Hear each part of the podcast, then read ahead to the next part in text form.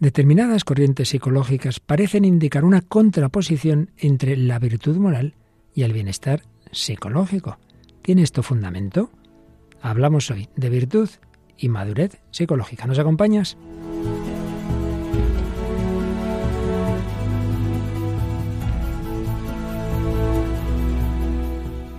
El hombre de hoy y Dios, con el padre Luis Fernando de Prada.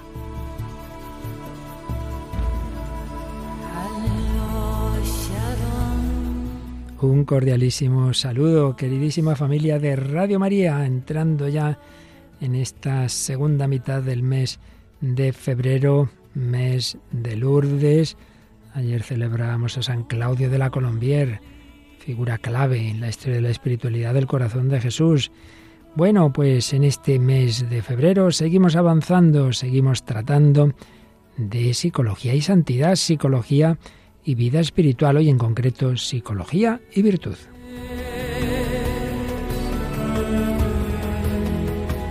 Y no nos falta en esta peregrinación Paloma Niño. Hola Paloma, bienvenida una semana más. Hola Padre Luis Fernando, un saludo y un saludo a todos los oyentes. Y en particular alguien nos ha saludado por ahí, ¿verdad? Sí, he seleccionado uno de los mensajes que nos han mandado a través de Facebook y es que, bueno, ponemos una publicación para cada programa, ¿no? Contando un poquito el contenido y después también se sube el podcast del mismo programa y ahí nos comentaba Juan Carlos Ávila, eh, precioso programa, mil gracias por cada miércoles hacerlo con tanto amor.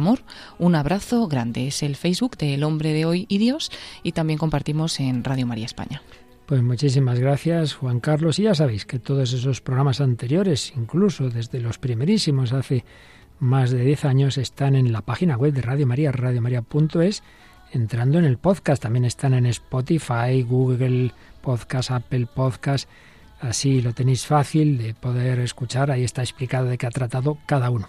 Ya haremos el, próximo día una síntesis de este apartado en el que estamos, en este noveno programa que titulamos Psicología y Santidad, dentro de ese bloque más amplio sobre el misterio del hombre y esas relaciones entre distintos temas psicológicos como la madurez, la normalidad y la vida espiritual. Ya sintetizaremos un poquito todo, hemos ido yendo por aquí y por allá, y hoy, el próximo día, supongo que también y hablaremos más en concreto de qué tiene que ver o no la virtud con la psicología, con los conceptos de normalidad, de madurez. Y para ello, los dos platos fuertes de hoy son, por un lado, una gran película. Es así que muchas veces traemos películas que decimos que no es que la recomendemos como tal, sino bueno, cogemos algún aspecto, pero esta sí que es recomendable entera. Paloma, qué película. Pues es la película que se titula Beckett, es de 1964 y bueno, pues como bien dice el nombre de la película, ¿no? Está dedicada a la figura de Thomas Beckett. Santo Tomás Beckett, ya sabéis que hay dos parejas muy contrapuestas de Enríquez y Tomás en la historia de Inglaterra.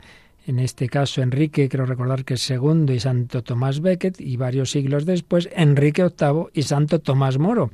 Sobre estos segundos, la película es Un hombre para la eternidad, pero sobre Beckett y el otro Enrique es así. Beckett, también a veces hemos oído Beckett, o El honor de Dios, ya veréis por qué. Un peliculón. Pues hoy oiremos unos cuantos audios de la primera parte de la vida de Beckett, cuando todavía pues era un hombre mundano. Luego ya veremos su conversión, y cómo ya busca realmente la virtud y el honor de Dios. Tendremos una transición con una canción. Sí, la canción es del grupo The Lodger y se titula The Good Old Days, que se, significa los buenos viejos tiempos. Así es, así como en San Ignacio de Loyola o en Beckett hay claramente una etapa de la vida y una segunda muy distinta, bueno, pues esta canción nos habla de una etapa anterior. Y eso pasó también en el segundo gran plato de hoy, que es un testimonio que nos traes tú, Paloma. Sí, vamos a contar la historia de Pedro Arranz, cómo pasó de las drogas y de la movida madrileña a ser actualmente servidor en Emaús. Y bueno, nos lo va a contar él mismo porque aunque contemos nosotros su testimonio, eh, pondremos algunos cortes del testimonio que, que él ha dado en el programa Cambio de Agujas y bueno, así podremos también escucharle. Ese programa de de, ¿cómo se llama? Esta televisión del hogar de la, del madre, hogar de la madre. De la juventud, una gran televisión temática que trae vídeos muy interesantes. Bueno, y terminaremos pues con una canción de las consagradas del Regnum Christi, Es por ti. Pues con esto y mucho más vamos a la edición Capicúa 424 del hombre de hoy y Dios.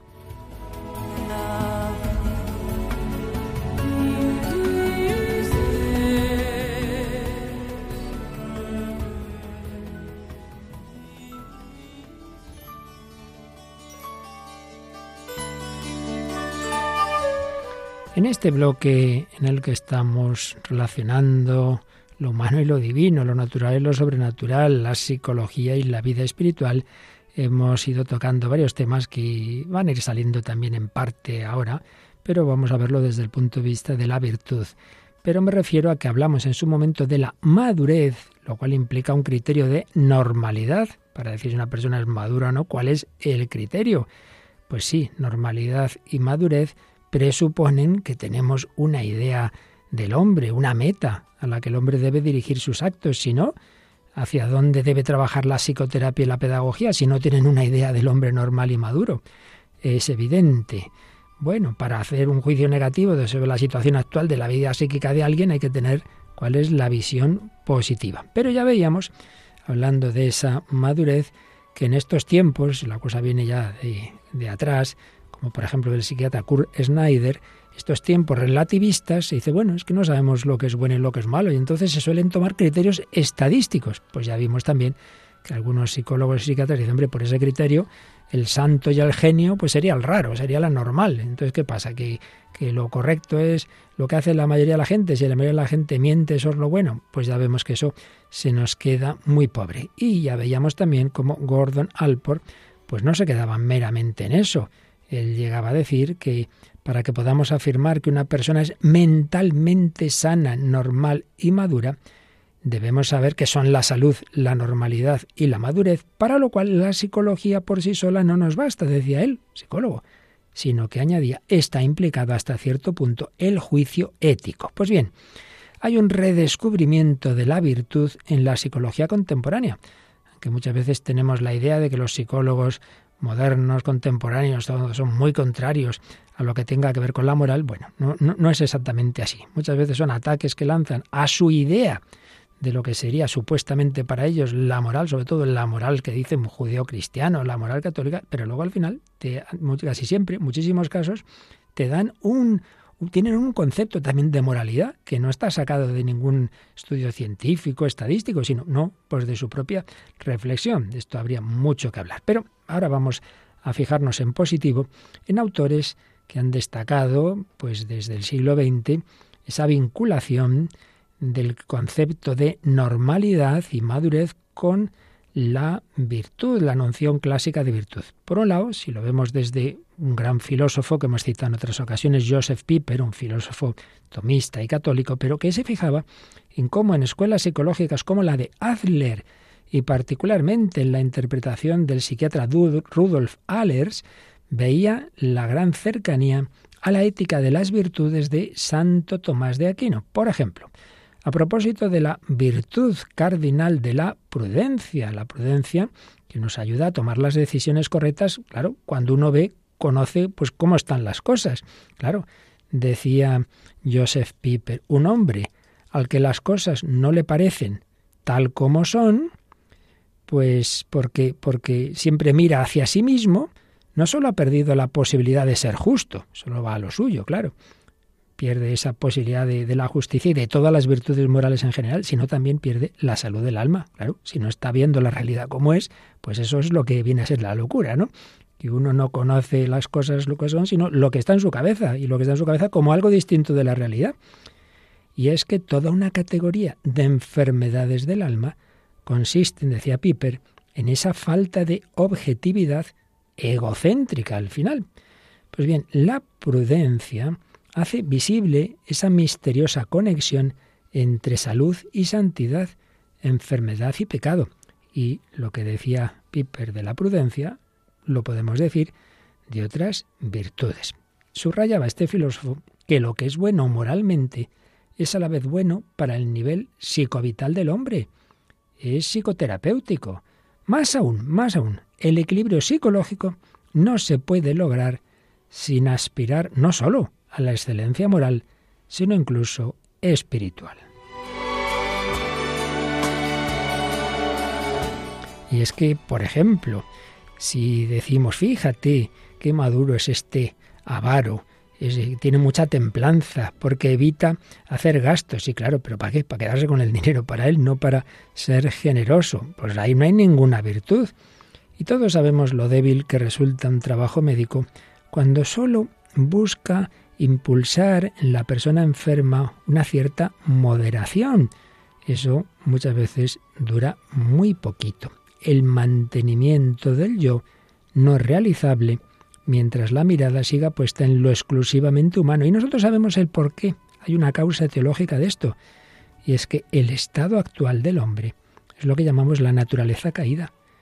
Tendemos al egoísmo, a la soberbia, a la ira, a, la, a todas esas tendencias que estudiamos muy a fondo en nuestro bloque anterior de los pecados capitales.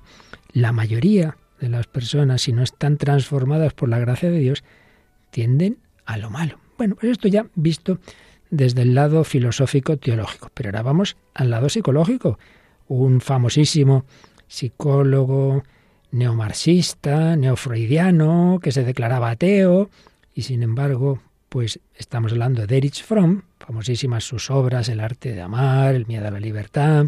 Bueno, pues Erich Fromm insistió con mucho énfasis. Por cierto, se me va a decir que estoy siguiendo, como en otras muchas ocasiones, pues estudios del profesor psicólogo y filósofo Martín, doctor Martín Echavarría. Pues señalaba Echavarría como Erich Fromm insistió en la relación entre normalidad psíquica y virtud, casi identificándolas, y llega a utilizar la concepción aristotélica de las virtudes, interpretada desde su pensamiento.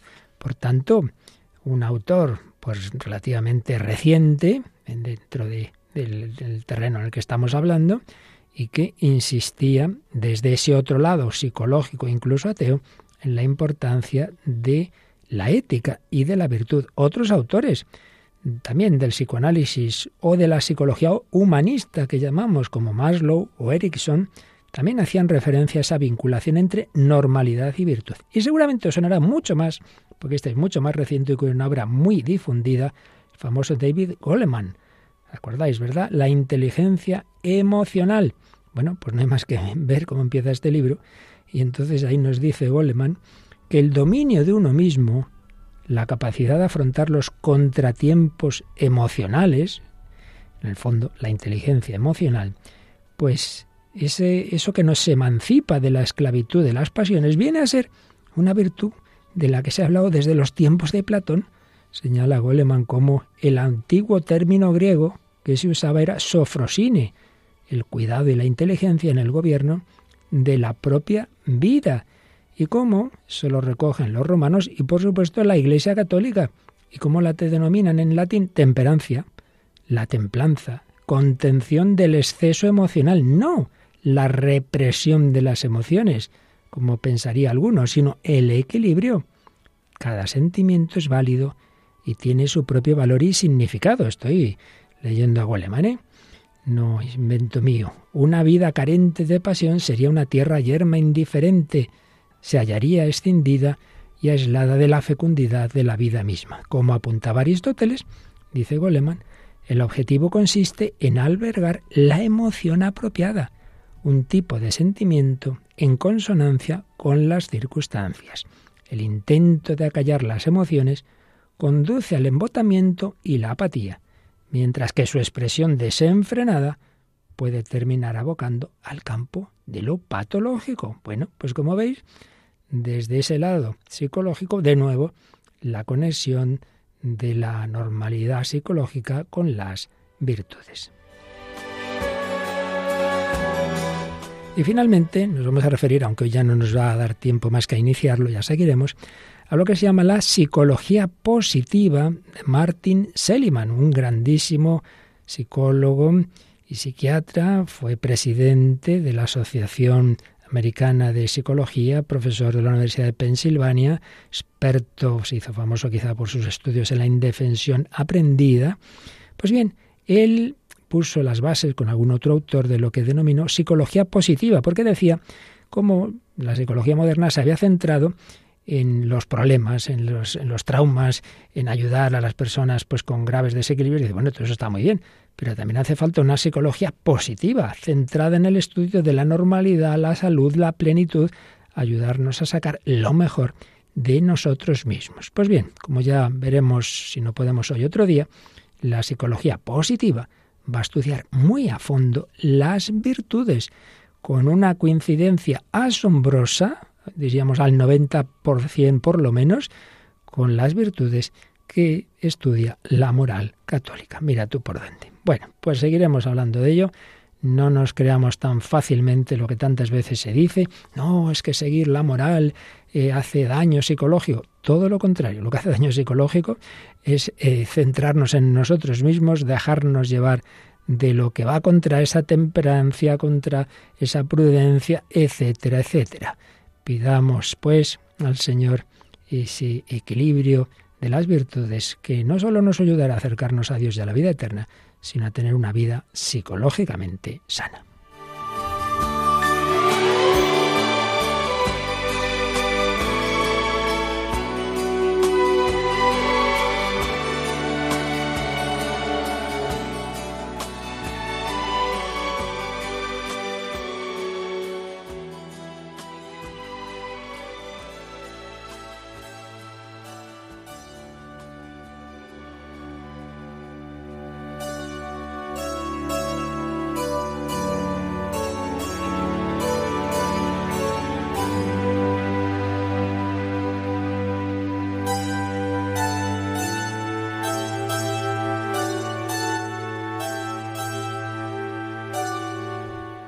Aquí seguimos en Radio María, el hombre de hoy y Dios, Paloma Niño, y que nos habla Padre Luis Fernando de Prada, hoy hablando de psicología y virtud.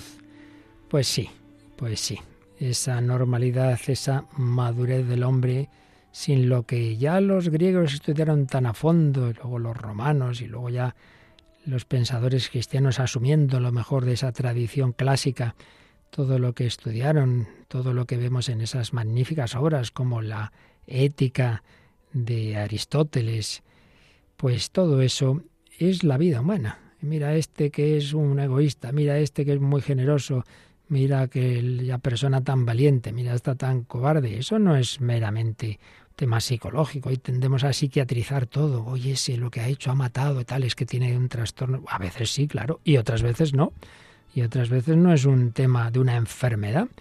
A veces pensamos que todo está en lo médico, en lo psicológico, en los traumas, o no, porque tenemos una libertad y determinados valores. Y si mi supremo valor soy yo, todo el que se me ponga a mí lo intento quitar de en medio. Y para eso no es necesario que uno esté con, un, con una esquizofrenia. Bueno, pues virtudes y vicios, santidad y pecado. Todo se entremezcla en la vida de las personas. Y vamos a verlo hoy en tres personajes, en tres personajes en los que entraron en lucha estos factores positivos de la virtud, del honor y de la gracia de Dios y negativos. Concretamente, hay una película que recoge, está basada en, hechos históricos, como siempre, con las licencias propias, sobre todo cuando estamos hablando de algo de hace bastantes siglos, pues obviamente no había grabadoras y no es que esos diálogos fueran como vamos a oír, pero bueno, que recoge más o menos lo que ocurrió. Ahí los dos personajes son un rey inglés, uno de los muchos Enriques de Inglaterra y un gran santo, que no lo fue al principio precisamente, Thomas Becket. Y luego tendremos ya en cambio un testimonio absolutamente contemporáneo de alguien de, pues eso, de, ahora mismo, que nos contará Paloma Pedro Arranz. Pero vamos a empezar, Paloma, por la historia de Tomás Becket llevada al fin en una magnífica película. Sí, es la película que lleva pues eh, el nombre de Beckett. Eh, se hizo en 1964. Está realmente pues basada en la obra teatral de Jean Anouilh, perfectamente ambientada y adaptada a la gran pantalla, gracias al guion de Edward Arnald y la dirección de Peter Glenville. Es un relato histórico enmarcado en Inglaterra en el siglo XII durante el reinado de Enrique II y bueno, dos amigos, Enrique y Tomás, mantienen una vida disipada, mundana y libertina Enrique II de Inglaterra tiene como principal consultor, amigo y confidente a Thomas Becket y para intentar obtener beneficios económicos y doblegar a la Iglesia, con el gran poder que representaba en esa época, elabora una jugada política que al final pues se vuelve en su contra, ¿no?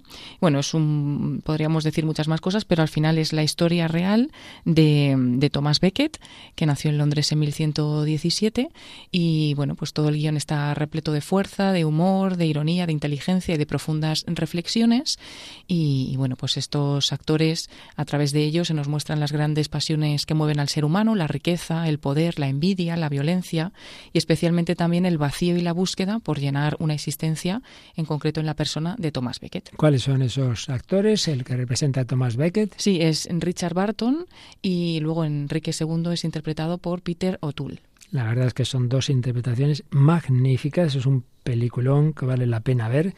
Y bueno, pues más allá de exactamente cómo fuera, pero en el fondo todo es muy creíble, porque eso es el ser humano, ¿no? Esa lucha entre el bien y el mal, entre ir a lo mío o poner otros valores por encima de lo mío. Básicamente hay dos etapas totalmente diferenciadas en, en la relación entre ambos porque la hay, las hay en la vida de Becket.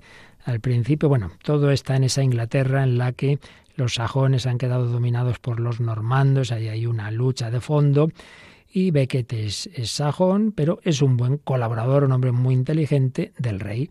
Y son muy amigos, el, rey lo aprecia muchísimo, muchísimo, muchísimo, y son compañeros de juergas, de, cosas bastante malas, de, disipación, de irse por ahí y la primera eh, chica que encuentran pues se lían con ella, etcétera, etcétera, etcétera. Pero eh, la jugada que en un momento dado el rey plantea bueno, pues este lo hace canciller, es decir, diríamos el número dos de Inglaterra, y en esas luchas que tienen contra los obispos, porque pretenden, pues lo de siempre, lo nada nuevo bajo el sol, pues por ejemplo que los eclesiásticos sean juzgados como los demás en tribunales civiles y no por, por la propia iglesia, bueno, luego temas económicos, entonces se le ocurre que eh, después de haberlo hecho canciller, queda ahí vacante, muere el arzobispo de Canterbury y como Becket, pues bueno, a fin de cuentas no estaba casado, dice, ah, pues ya está, le ordenan sacerdote, le ordenan obispo, hace sus jugadas para que sea consagrado así,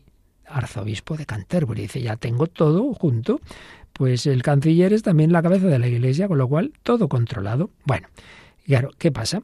Que, que lo que esperaba que fuera todo controlado, Becket cambia cambia, hay una acción de Dios en su vida y él se da cuenta de que no, que él no puede hacer eso, que ahora él es eso, él es obispo y que él se debe a Jesucristo y todo cambia. Bueno, pero vamos por partes, hoy vamos a quedarnos en la etapa primera mala y vamos a escuchar uno de los primeros diálogos entre el rey Enrique II y quien en ese momento era amigo y colaborador Becket.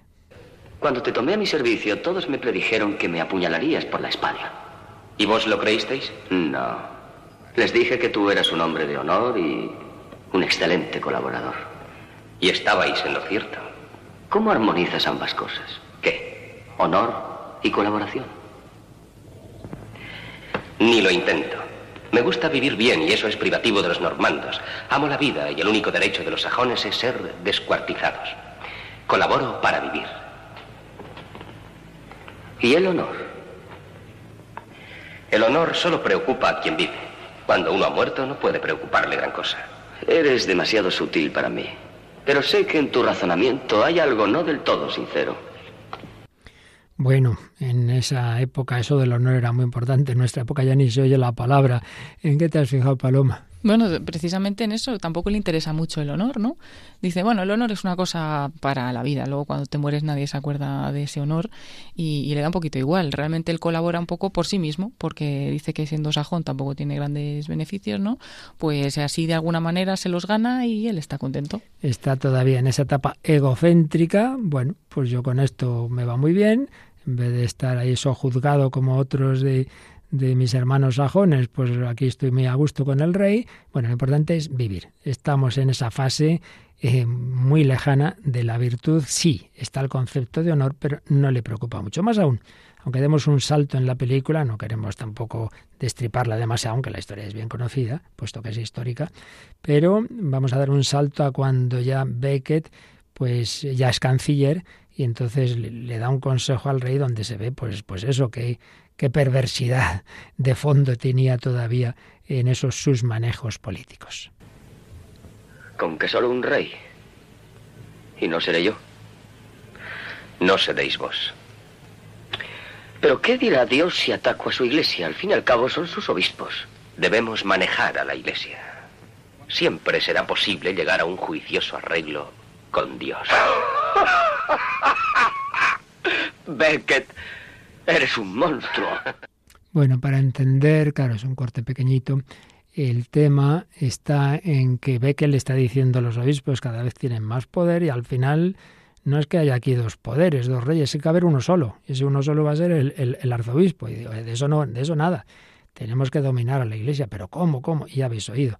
Beckett dice, bueno, bueno, mira, no pasa nada, que al final, pues bueno, ya, ya, el día del juicio está, como que eso está muy lejos. ¿Qué te ha parecido? Sí, justamente eso, ¿no? Como que tenemos que, que nosotros dominar a todos los obispos y a toda la iglesia y lo de Dios ya como que eso es otra cosa, ¿no? Un poco parecido a lo de antes, ¿no? Si te mueres pues ya no tienes honor, pues también tampoco vamos a pensar mucho en Dios. Muy actual porque hoy día, claro, hay mucha gente que directamente no cree en Dios, pero es mucha más la que sí cree Sí cree, pero un Dios que, bueno, que eso, que Dios está arriba y nosotros aquí en la tierra, Dios está lejano y la muerte a saber, bueno, bueno, bueno, aquí más vale pájaro en mano que ciento volando. Y de hecho, esto es muy triste, la gran diferencia hoy día muchas veces no es entre los que creen o no creen en Dios, porque muchos creen en Dios y viven exactamente igual que si no creyeran, exactamente igual que los que no creen en Dios. Un Dios que no entra en tu vida en el fondo es vivir como un ateo. Es así, es así de triste. Bueno, pues esto que decía Beckett pasa hoy día muchísimo, muchísimo, vivir como si Dios no existiera. Bueno, y ahora escuchamos una cosa peor. Eh, hay un momento dado en que en una de esas correrías llegan a una pequeña casita de unos una gente muy de pueblo, muy sencilla, y descubre una mujer muy guapa, y entonces el rey quiere ya aliarse con, él, con ella, pero, pero Tom, Tomás Becket intercede, porque ahí tiene ese corazón, siempre hay algo en él que no estaba a gusto con lo que hacía, entonces se lo pide que no, que no, que, que se la deje a él, pero que a cambio ya le dará cualquier otra cosa. Lo que no se imaginaba es que el rey le va a pedir a una mujer que precisamente estaban enamorados Beckett y ella, o al menos ella de Beckett, le pide tener relaciones con ella. Escuchamos ese diálogo. ¿Tienes algún interés por ella? ¿Te interesa de algún modo? ¿O lo finges? Anda, dímelo. Dime si te interesa o no. Te dije favor por favor y te pedí tu palabra. Y yo os la di, señor. Bien, entonces todo arreglado.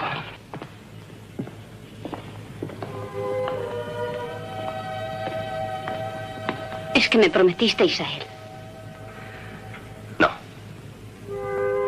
Le prometí darle lo que pidiera. No creí que fueras tú. Si él me desprecia mañana, ¿volveréis a tomarme? No.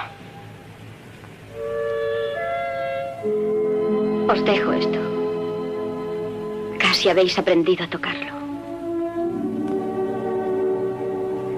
No habéis hallado en todo el mundo nada que merezca vuestro interés, ¿verdad? Ambos pertenecemos a una raza sojuzgada. Pero vos habéis olvidado que quienes fueron desposeídos de todo aún pueden tener una cosa que solo es suya. Sí. Donde reside el honor, en mí solo existe un vacío. Bueno, Paloma, ¿en qué te fijas? Bueno, ya cuando le pregunta a ella, realmente no hay nada en la vida que te interese, ¿no? Porque si parece ser que tenía algo con ella o que incluso podía pues estar enamorado o por lo menos tal, es como que bueno, me la pide, pues me ha pedido lo que él quiere, se la doy y como que sin más, ¿no? Entonces, aunque no sabemos, ¿no? Cómo lo hizo. No, la, impresión cuando uno ve la imagen es que está sufriendo por ello. Pero bueno, quizá lo disimula, sí. Lo disimula y ella pues por eso le dice, no te interesa nada, ¿no? Porque si ya no te intereso yo, ¿qué te va a interesar, no? Vas a poner por delante siempre lo que, lo que bueno, el, el objetivo que llevaban entre los dos, ¿no? Y sobre todo ese final, ¿no? Cuando ella dice, somos pobres o juzgados, pero tenemos un alma y tenemos un honor. Y ve que dice, yo en vez de honor tengo vacío. Es esa fase previa a la conversión que también vimos en San Ignacio de Loyola, que se le quedaban cortas las cosas de este mundo. Todavía no se había encontrado con Cristo, pero no, no, no le llenaba, no le llenaba. Y claro, bastó ese conocimiento de Cristo para, para darse ya la conversión. Muchas veces la conversión es esa primera fase de desencanto, de decepción, no me llena lo que hay en este mundo, no le llenan esas juergas, él no está a gusto viendo cómo tratan a las mujeres. Yo no sé si él realmente la quería o no está, pero lo que sí que está claro es que no le parece bien hacerla sufrir. De hecho, la escena siguiente va a ser trágica. Pero bueno, eso no lo vamos a contar. El caso es que vamos a hacer un momento, no es momento musical, con una canción como transición al testimonio ya actual y que también nos habla pues de alguien que mira hacia atrás en su vida. Sí, es la canción The Good Old Days, Los Buenos Viejos Tiempos. Es de la banda The Lodger, eh, una banda de pop independiente de Leeds, en Inglaterra, formada en 2004. Y la fecha de lanzamiento de esta canción es en 2008, dentro del álbum Life is Sweet. Vamos a escuchar.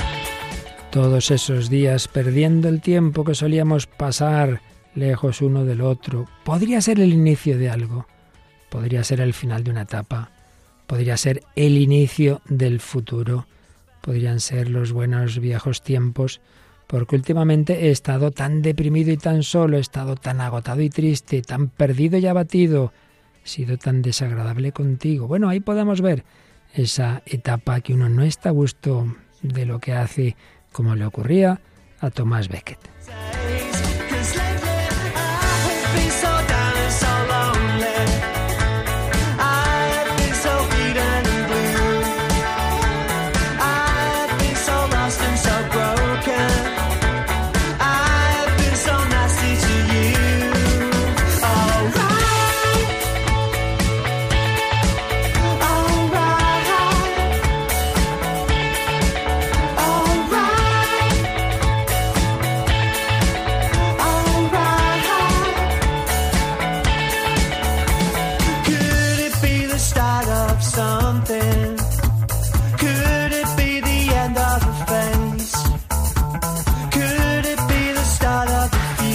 love.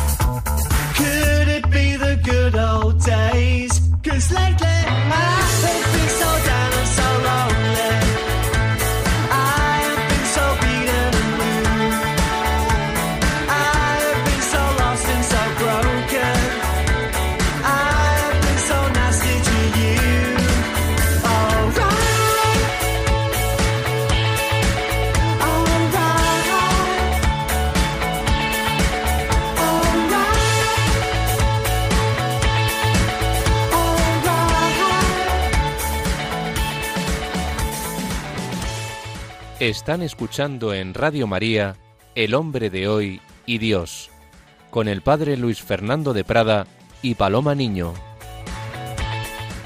Y el grupo de Lodger cantando The Good Old Days, sí, esa mirada hacia atrás, como seguiremos viendo que haría Tomás Beckett, esa vida se le quedaba corta. Bueno, pues esto le pasó a Pedro Arranz, pero ahora nos va a contar Paloma ese testimonio que has descubierto en Región en Libertad y en ese programa de la televisión del hogar de la madre. Sí, es el programa Cambio de Agujas y bueno, gracias a que participa en este programa Pedro Arranz, pues podemos escuchar su propia voz, ¿no? En este testimonio.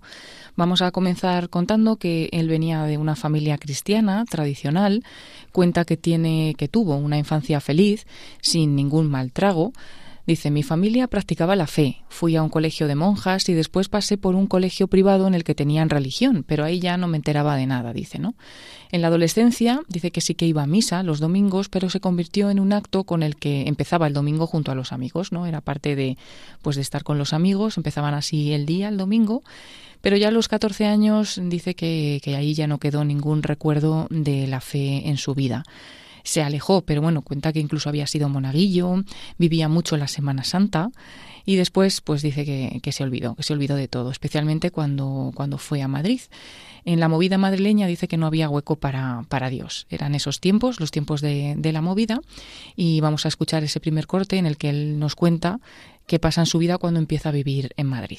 Pues cuando empiezo a estudiar en Madrid es que me, me, me, me me sumerjo en el mundo, en lo que es, eh, bueno, pues eh, todo lo que conlleva la juventud, pues eh, el alcohol, en cierta medida, las drogas, digamos blandas. Yo nunca, yo he fumado siempre porros, no, nunca he pasado de ahí, pero sí fumaba porros y bastantes.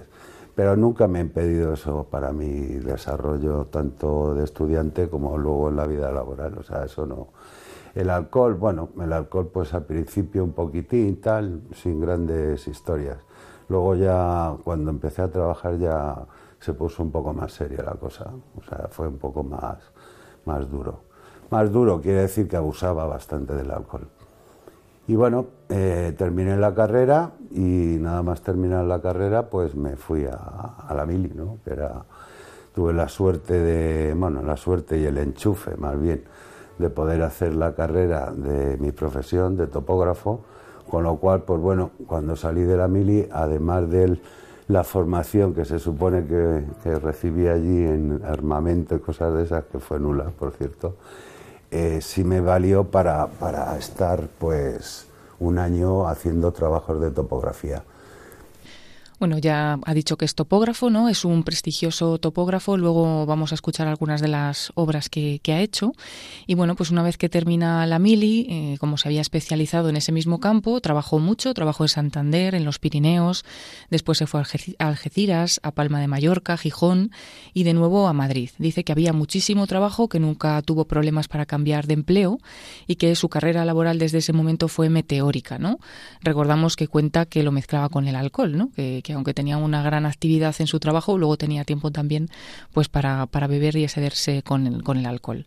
Y cuando tenía 31 años se casó, vamos a escuchar cómo él nos lo cuenta, se casó eh, por el juzgado y nos cuenta esta etapa. Y ahí me casé esencialmente porque mis amigos me abandonaron. Quiere decir que todos iban casando y yo al final pues me quedé y dije, bueno, pues habrá que casarse.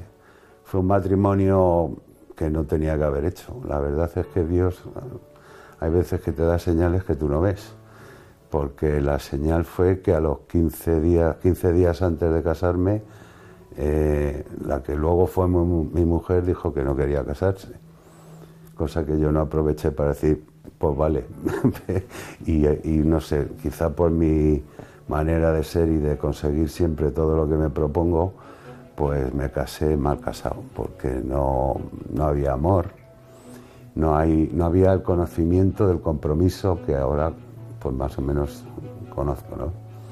Y bueno, ese matrimonio duró muy poco, duró dos años o dos años y medio, nos separamos bien, sin ningún tipo de problemas. Y, bueno, yo eh, cuando me casé volví ya a Madrid, ¿no? Y estuve en la obra esta de la M40, en el tramo de los túneles del Pardo y todo esto, ¿no? Ya aplicando toda todo este conocimiento que fui desarrollando de informática y ahí es donde estaba recién casado y donde empecé a abusar del alcohol.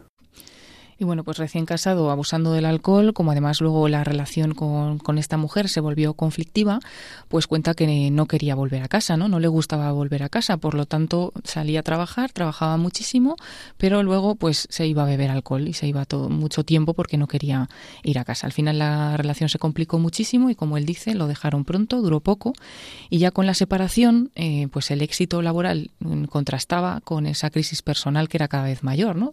Tenía mucho éxito en el trabajo pero una gran crisis personal. Dice que empezó a abusar todavía más del alcohol, no tenía ninguna relación con Dios y eh, su vida pues empezó a estar dedicada solamente al trabajo y a la bebida. ¿no?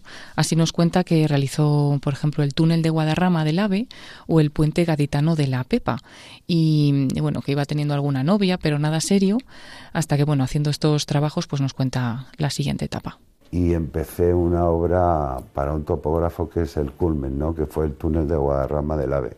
Es un túnel de 28.700 kilómetros, metros con lo cual, bueno, fueron siete años y ahí lo único contacto que tuve con, la religión en, ese, en, esa obra fue que ofrecí que si calábamos los túneles, eran cuatro máquinas trabajando 24 eh, horas durante muchísimo tiempo, que hacía el camino de Santiago. Bueno, yo lo ofrecí, lo calamos, fue un éxito la obra, después de ahí ya me fui a, al puerto de Santa María a hacer otro puente emblemático, que es el puente de la Pepa, de la Constitución. Todavía la religión se había quedado en mi ofrecimiento para hacer el, este, el Camino de Santiago, que por cierto ya le he hecho, o sea, está cumplida, 15 años después. Pero siempre me quedaba ese malestar, porque, bueno, no sé si es que yo soy muy comprometido con lo que digo y con lo que hago, pero dije, jolín, es que tengo que hacerlo. Bueno, el caso es este.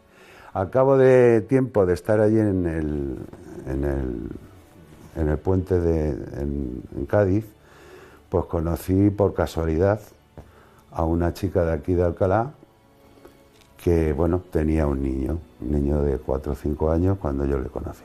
Eh, bueno, estuvimos con una relación esporádica dos años hasta que por circunstancias de la vida ella pues se quedó sin trabajo y sin...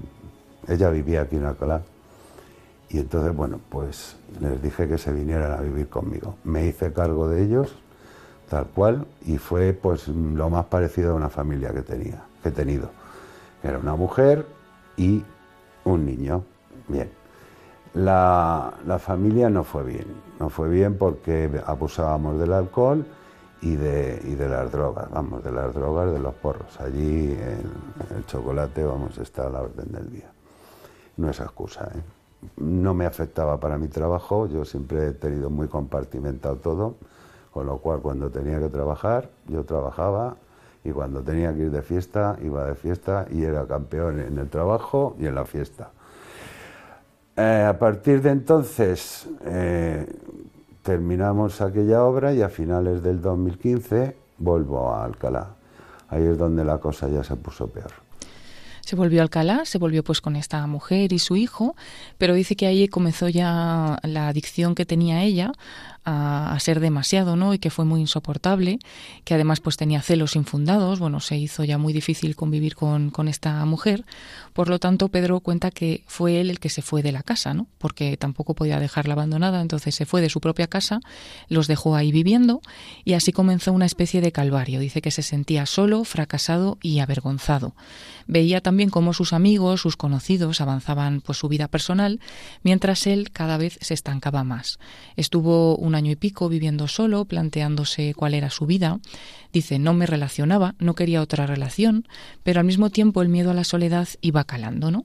Y ahí empezó mi contacto con Dios. Dice que el primer día de vacaciones de Navidad, por fin unos amigos lograron sacarle de casa. Le llevaron a un bar y nos cuenta lo que pasó allí.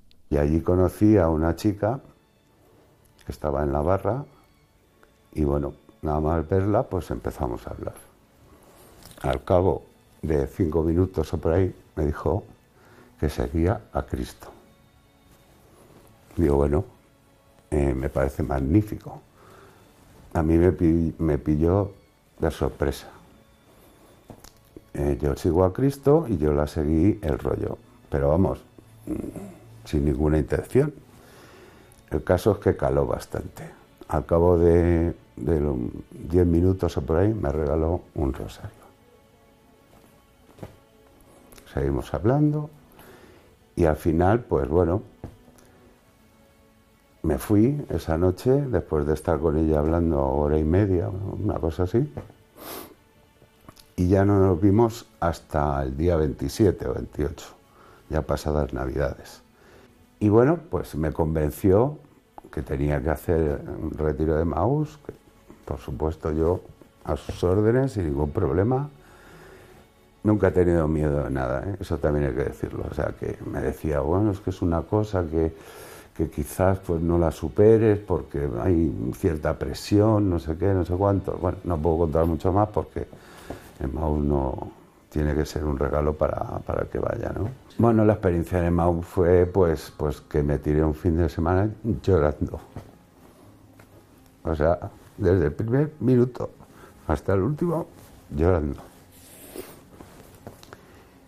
Eh, el, último día, pues bueno, volvió la sensación de, soledad, porque hay, digamos, una pequeña fiesta después de la misa de clausura en la que van los familiares, las mujeres y tal, y yo, claro, no recibía a nadie. Bueno, cogí mi coche, me vine y ya está. Y a partir de entonces eso fue el día 6, 7 y 8 de marzo. Y a partir de ahí os podéis imaginar lo que pasó, que fue la pandemia. Entonces, bueno, pues nuestra relación pues ya estaba muy distante, pero manteníamos una cosa, que íbamos a misa todos los días. Habla de, la relación con esta chica, ¿no? Que, fue la que le llevó a Emmaus. Y bueno, pues eh, durante toda la pandemia tuvo una gran gracia que pues eh, iba, pudo ir a misa todos los días. Solamente iban dos fieles, esta chica y él, y el sacerdote. Y, bueno, pues él pudo, eh, se encontró yendo a misa diaria, continuó después también de la pandemia yendo a misa diaria y además, pues llegó un momento en el que dice Pedro que a él no le gusta desconocer lo que está viviendo. Por lo tanto, quería conocer su fe todavía más, ¿no? Entonces empezó a estudiar de verdad y en profundidad, empezando por el catecismo. Y curiosamente, pues buscando en internet encontró el catecismo de Monseñor José Ignacio Munilla, eh, dice que lo escuchaba por iVox, pero en realidad es el catecismo que, hizo aquí en Radio María el, obispo. Y, bueno, con ese catecismo eh, estudió, se profundizó en esa fe que estaba teniendo. Y a día de hoy va a misa todos los días, reza el rosario, escucha varias homilías y sermones cada día porque tiene un gran interés en el estudio de, de nuestra religión. Al final, pues la relación con esa chica no, no fue a ninguna parte, ¿no? Se terminó, pero dice que fue diferente, aunque lo sintió porque ya no se encontraba solo. Formaba parte de una comunidad, forma parte de una comunidad que es Emaús y de una mucho más grande que son los católicos, ¿no? Comenzó a tener nuevos amigos con los que podía hablar de cosas que no podía hablar con otras personas de su vida antigua y puso en práctica sobre todo el servicio al prójimo. Es servidor en los retiros de su comunidad, eh, también colabora en una catedral y es cocinero en una casa de acogida, San Juan Pablo II, y por lo tanto se dio cuenta de que la fe es un don, de que él eh, ha sido elegido por Dios para sacarle de donde estaba y, que ahora no puede nada más que pues dedicarse a los demás, ¿no? Y este corte final que escuchamos es cuando habla de estas últimas tareas que hace ahora entregándose a los demás. Y eso pues es una satisfacción nueva para mí que nunca había experimentado y, y, la verdad es que estoy encantado con ello. O sea, es una experiencia el darse a, los demás y vivir pues bastante tranquilo, sobre todo con paz, cosa que hasta hace unos años no, vamos, hasta hace dos años no, no tenía. Una satisfacción nueva, vivida con paz, darse a los demás, bueno, pues eso es una virtud, una virtud en la relación con los demás y eso le ha dado esa paz, esa estabilidad, ese no sentirse solo que no le dieron el alcohol, las drogas, las relaciones esporádicas. Madre mía, qué interesante. Paloma, ¿qué te ha parecido a ti al conocer este testimonio? Bueno, impresionante, ¿no? Y verlo como rompe a llorar, que, bueno, yo he podido ver el vídeo, ¿no? Que se le puede ver cómo rompe a llorar y todavía recuerda ese retiro de Maús que dice que continuamente estuvo llorando.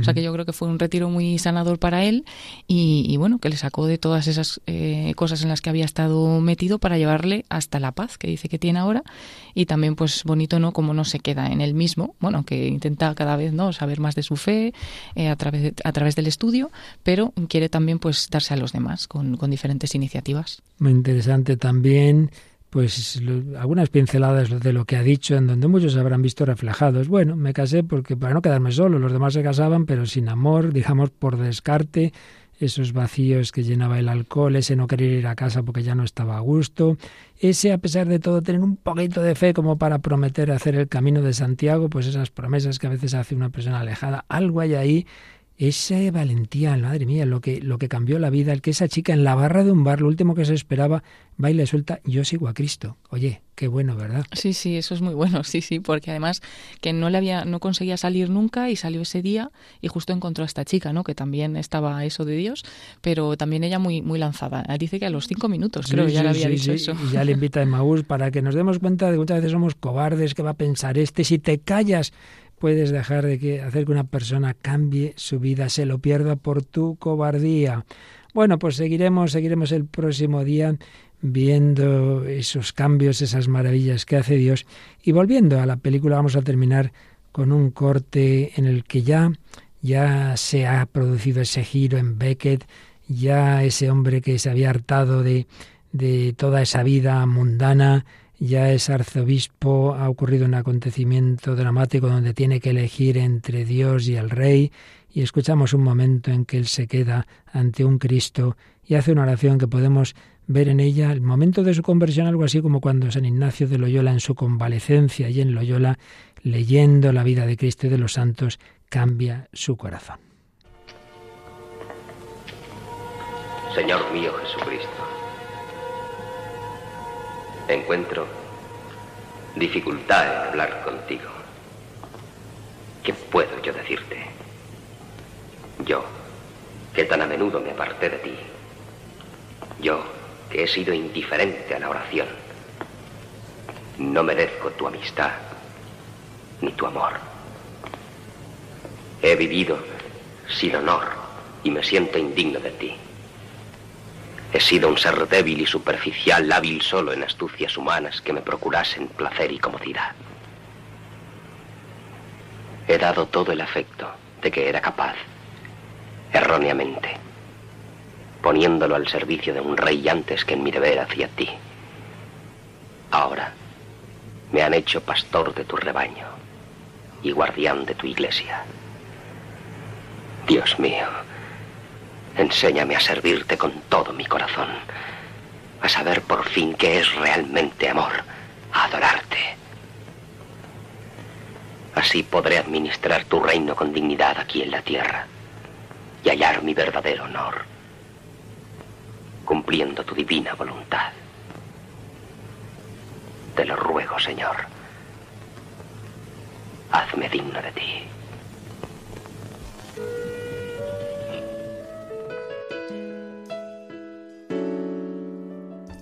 Servir, amar, adorar, el honor. A pesar de esa vida anterior, el Señor transformó ese corazón del libertino Becket en Santo Tomás Becket para servir a Dios, como en esta canción de estas consagradas del reino de Cristo. Es por ti, sí, la vida de Tomás fue para el Señor, como lo es ya la de Pedro después de que te fallé otra vez. Un café y empiezo a trabajar. Montañas de papeles tengo que revisar. Pongo tu foto frente a mí para recordarme que siempre estás aquí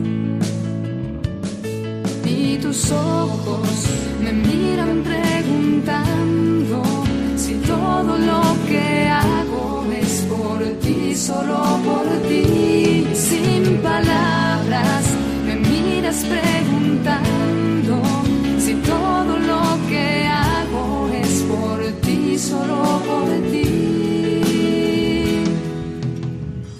Tú lo sabes todo.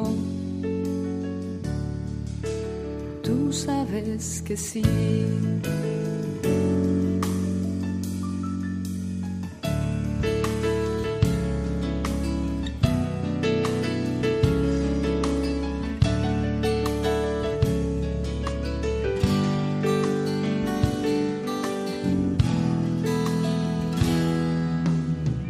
Ya sé esfumado un día más.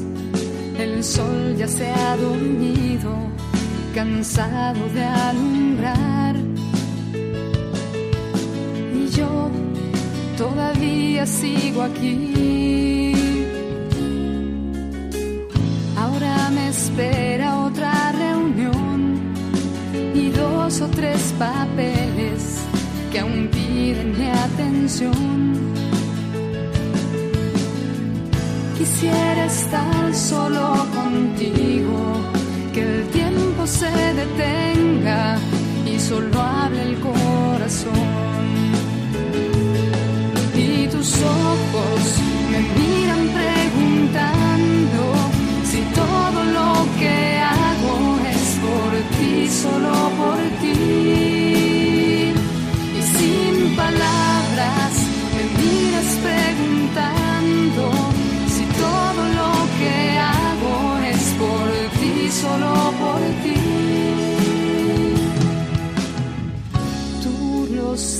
Sabes todo.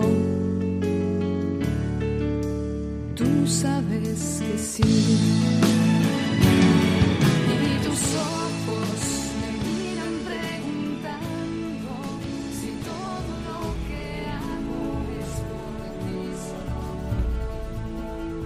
Si todo lo que hago es por ti, sí, hay que mirar hacia arriba para llevar una vida moral y llevar una vida moral para llevar una vida psicológicamente sana. Lo contrario es el engaño del maligno, confundiendo la libertad con dejarte llevar de lo que te apetece egoístamente y al final va matando tu corazón. Anda que no llevamos historias conocidas dentro y fuera de este programa y de la radio y vosotros mismos lo sabéis que es así. Pues seguiremos buceando en ese corazón humano capaz de la santidad y del martirio, como Tomás Becket, capaz también de la crueldad, del odio, del deshonor. Porque nuestro corazón es campo de batalla. ¿En qué lado quedará? Pedimos al Señor que siempre en el suyo. Bueno, pues Paloma Niño, muchísimas gracias y recuérdanos y recuerda a nuestros oyentes que esperamos sus comunicaciones. Sí, esperamos que nos manden sus sugerencias, eh, opiniones también sobre el programa, al correo el hombre de hoy y Dios arroba radiomaria.es o también en la página de Facebook que lleva el mismo nombre del programa, El hombre de hoy y Dios, donde tenemos pues una publicación por programa y pueden encontrar también los podcasts del mismo. Recordad, en efecto, que todos los programas anteriores están en ese podcast en nuestra web de Radio María, en Spotify y en otras plataformas semejantes. Y ahora, Paloma, llega, llega música de Dios con el padre Eusebio Guindano, ¿verdad? Sí, un programa pues muy bonito aquí en Radio María España, así que que no se vaya nadie, que no se duerma nadie. Nada de nada de eso, que es la música que nos lleva al Señor. Muchísimas gracias a Paloma Niño y a todos y cada uno de vosotros que compartís con nosotros este itinerario. Seguiremos hablando de virtud, psicología, madurez. Ojalá, con la gracia de Dios, vayamos madurando para prepararnos al encuentro definitivo con Él, como Tomás Becket. Que el Señor os guarde y os bendiga a todos. Hasta el próximo programa, si Él quiere.